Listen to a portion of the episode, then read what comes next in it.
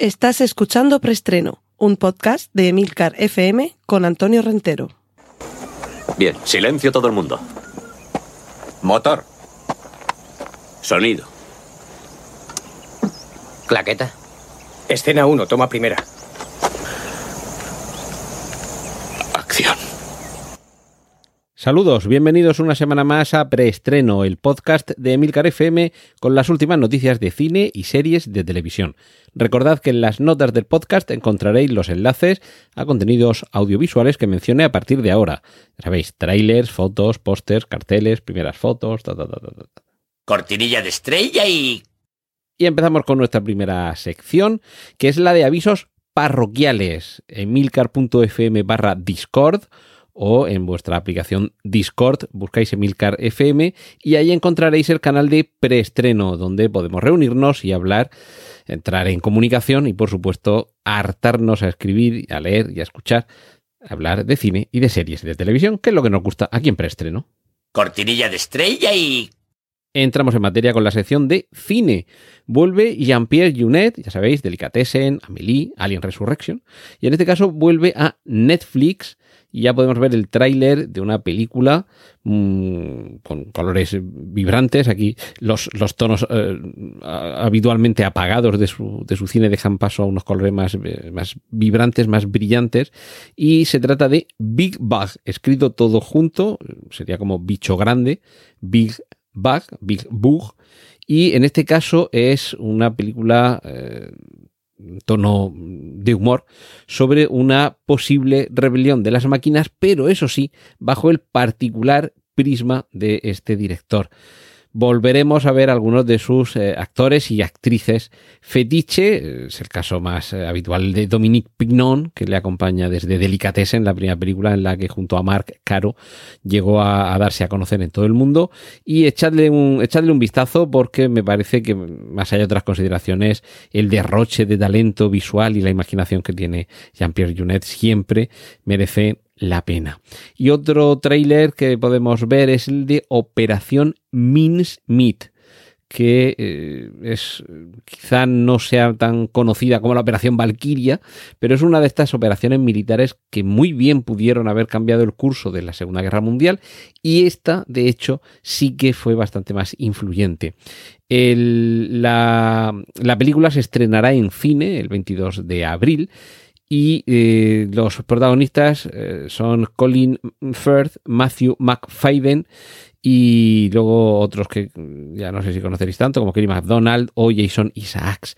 Y en este caso, lo que se nos está contando es una operación de distracción, una operación por la que la inteligencia naval británica pretendía despistar al, al enemigo nazi, todo haciendo que apareciera en la costa el cadáver de alguien cuya identidad haría que se confundieran los servicios de inteligencia de la Alemania nazi. Y la cuestión es que este cadáver además tenía que corresponder a un presunto espía, pero evidentemente necesitábamos un cadáver. Vale, pues eh, con, esta, con esta premisa, es una historia quizá no tan conocida como, como, como, otras, que tienen que ver con los cientos o miles de operaciones con las que se trató de atacar desde todos los frentes a las potencias del eje. Una, una operación, como digo, en la que el secreto, la clandestinidad y sobre todo el engaño eran mm, la razón de ser primera, pero por supuesto se tenían que llevar entre el mayor de los sigilos para que los espías no se enteraran de esta operación de contraespionaje. Ya digo, todo esto basado en hechos reales, operación Mincemeat, Mincemeat, que la verdad es que todavía no sé aquí en España esto cómo decidirán traducirlo, pero cuando nos, entera, cuando nos enteremos ya lo contaremos. Y finalizamos con un tráiler de la factoría A24, en fin, algunos cuando se habla de esto del elevated horror y demás y se echan las manos a la cabeza, pero lo cierto es que hay algunas productoras de cine que en los últimos tiempos están apostando por películas de terror un poco diferentes. En este caso, el tráiler que ya podemos ver es de la película X, la letra X simplemente. Y ese título además se corresponde con la historia que nos está contando este, esta película dirigida por Ty West, que había dirigido antes The House of the Devil, y que nos cuenta qué es lo que pasa en los años 70 cuando un equipo de grabación se va a una remota casa en mitad del campo para rodar una película para adultos, de ahí la X del título, pero hay un momento a partir del cual los dueños de la casa comienzan a tener un interés más que especial por las actrices que se han llevado para este rodaje de una película para adultos. Y evidentemente esto deriva en algo que cuando uno ve el tráiler, además por las decisiones de fotografía, ambientación y vestuario y demás, casi parece una película eh, que si estuviera rodando en el, en el estudio de al lado o en el bancal de al lado de La Matanza de Texas, la, original, la, de los, la primera, la de los 70, la de Top Hooper. Es ese estilo, es ese tipo de, de estética, de fotografía y, luego, pues, eh, ya esa, esa, historia con ese morbo añadido del cine dentro del cine, no deja de ser también una película que pertenece a ese género o ese subgénero, de películas que te cuentan qué es lo que pasa mientras se rueda una película, y en este caso, qué es lo que pasa cuando mientras se rueda una película para adultos, los propietarios de la finca donde está la casa donde se va a rodar comienzan a sentir un interés que lo cierto es que en el propio tráiler quizá ya dura más de la cuenta, se cuenta más de la cuenta, perdonad la literación, y desde luego yo creo que va a ser película de susto, película con momentos de intriga, un momento también un poquito morboso y picante a cuenta de esa película para adultos que está rodando el equipo al que interpretan los protagonistas. Y sinceramente yo creo que ese tráiler de dos minutos y medio le sobra como dos minutos. Con medio minuto de que te pongan en situación de a dónde van, quiénes son y qué van a hacer, ya nos podemos imaginar lo que va a pasar después. Pero claro, esto es lo que sucede con las películas de género, que hemos visto tantas, que ya nos olemos por dónde va a ir todo. Cortinilla de estrella y...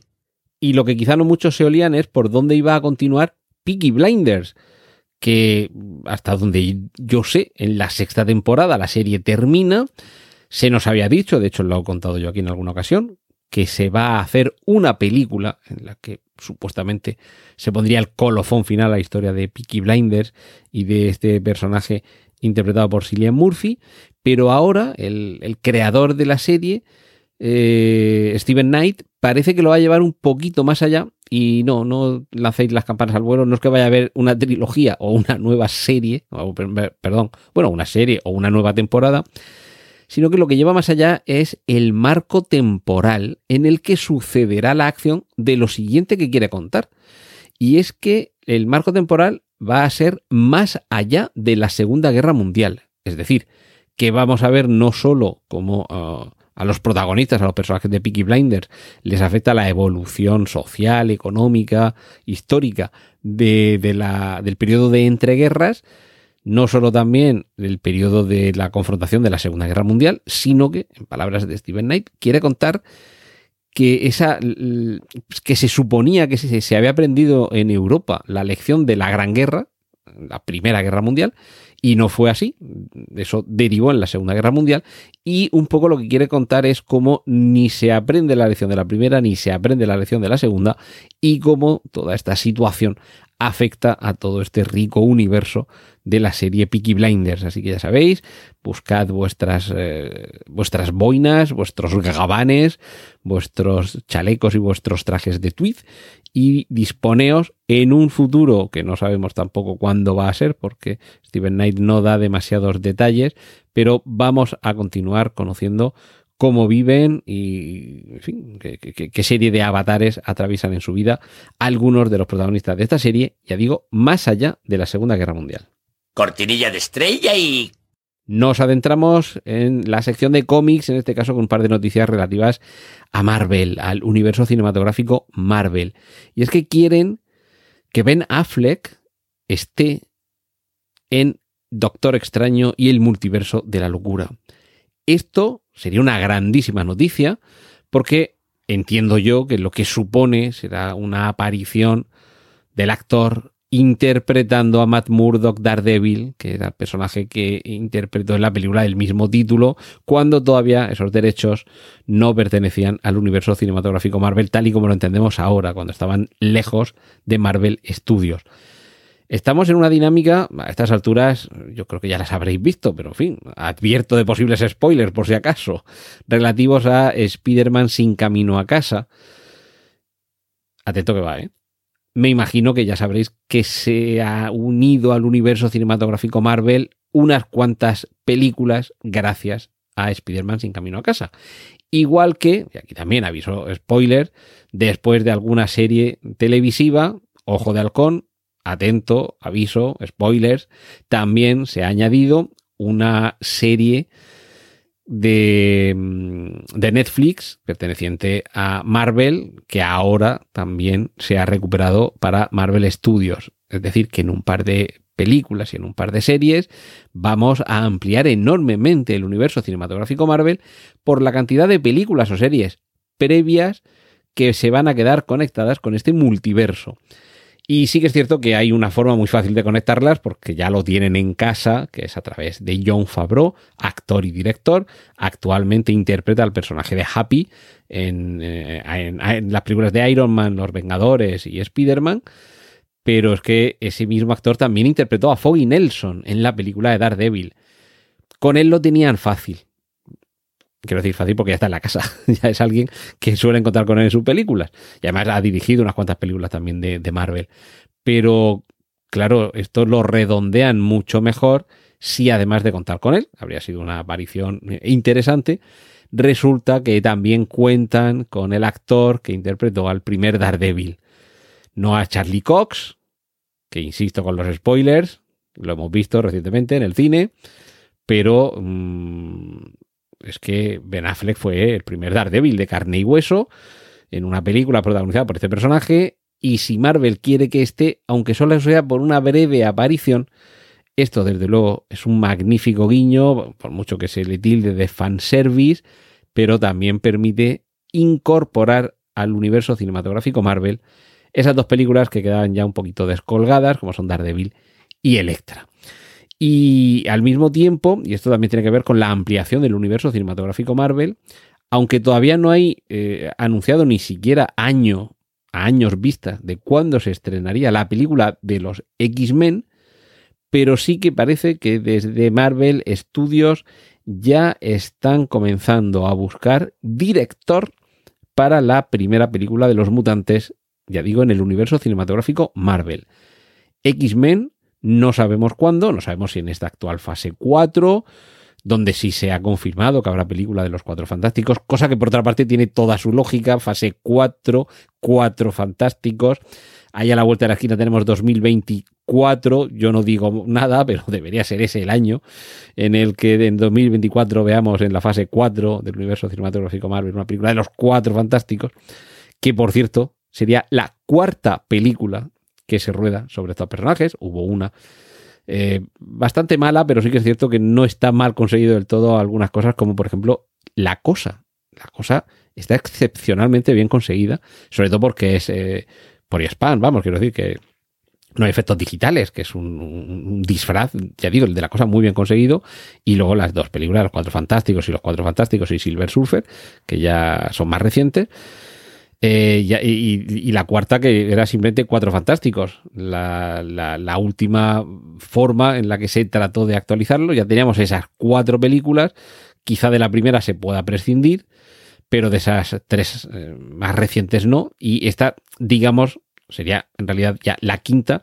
pero quizás si descartamos la primera, ya digo, de la factoría Corman, bastante infumable, podría incluso permitir que se incorpora también al universo cinematográfico Marvel, esas otras dos anteriores, entre otras cosas porque el personaje de Johnny Reed, eh, interpretado por Michael B. Jordan, podría tener una segunda vida dentro del universo cinematográfico Marvel actual. Es uno de los rumores que suenan, que no sería un recasting para ese personaje, pero es que al mismo tiempo también tenemos dentro de la casa a quien interpretó a ese, bueno, Michael B. Jordan, recordemos que era Killmonger en Black Panther, ¿vale? Es decir, que también lo tenemos ya dentro de la casa. Como tenemos a Chris Evans, que en las dos primeras películas de los Cuatro Fantásticos, digamos, las dos primeras modernas, las de Fox, e interpretaba a, ese mismo personaje, a John Storm, Chris Evans, es decir, el Capitán América. Y, en fin, todo esto permitiría, si se hiciera el guiño, que tuviéramos una incorporación de los Cuatro Fantásticos, que eso ya sabemos que la película va a existir. Me estoy refiriendo a posibles guiños en, la película del Doctor Extraño, con lo del multiverso. Pero que con X-Men ese parece ser que sería también el camino. Alguna aparición en una película que faltan un par de meses para que se estrene, en mayo me parece que era, la de Doctor Extraño, y ahí podría ser el momento en el que por primera vez se vislumbre algo que nos haga apuntar hacia los X-Men. Y aquí lo que tenemos es eso, que ya se está buscando director y ojo, porque se afina más el tiro, directora para la primera película de X-Men en el universo cinematográfico Marvel. Y se apunta precisamente en, en algunos foros, esto no es eh, nada de Marvel, a la propia Chloe Zhao, la directora de eh, Eternals, los Eternos, que se acaba de estrenar, que se supone que puede continuar en algún momento la historia de los Eternos con una película con Eternos 2, pero mientras tanto parece que en Marvel barra Disney están bastante contentos con ella y podría ser una de las posibilidades que esa inclusión, esa variedad de personajes que se ha visto en Los Eternos habría funcionado lo suficientemente bien para el estudio como para encargarle esa primera película de los mutantes en el universo cinematográfico Marvel. Pero en cualquier caso, ya digo, para saber todo esto con certeza, creo que todavía nos falta. Cortinilla de estrella y... Y vamos a terminar con la noticia que da título esta semana a preestreno. Reina Roja, la trilogía de novelas de Juan Gómez Jurado, se va a convertir en serie de la plataforma Amazon. Se presentó la semana pasada, justo eh, yo había terminado ya de grabar el preestreno la semana pasada y no me dio tiempo a. ni- en fin, creo que también hubiera quedado un poco raro meter ahí la, la cuña de me acabo de enterar, eh, interrumpimos nuestra misión que acaba de anunciar Juan Gómez Jurado que que Amazon, que ya se había anunciado hace tiempo, ya lo conté aquí en preestreno, que la habían contratado para desarrollo de series, y esto era lo que se estaba preparando, la adaptación a serie de las aventuras de nuestro querido John y de Antonia Scott.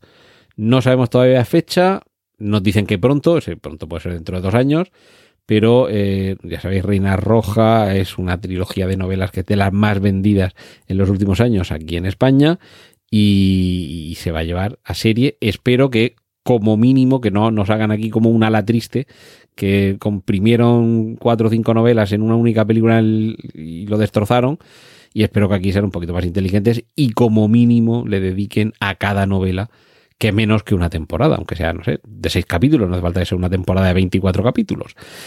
Y finalizo con otra noticia, está más reciente, porque esta sí que es de hoy mismo, de esta misma tarde, eh, tarde de miércoles, que es cuando completo las noticias y me dispongo a grabar este podcast, que es la liberación también por parte de Amazon del teaser trailer de la esperadísima El Señor de los Anillos, Los Anillos de Poder.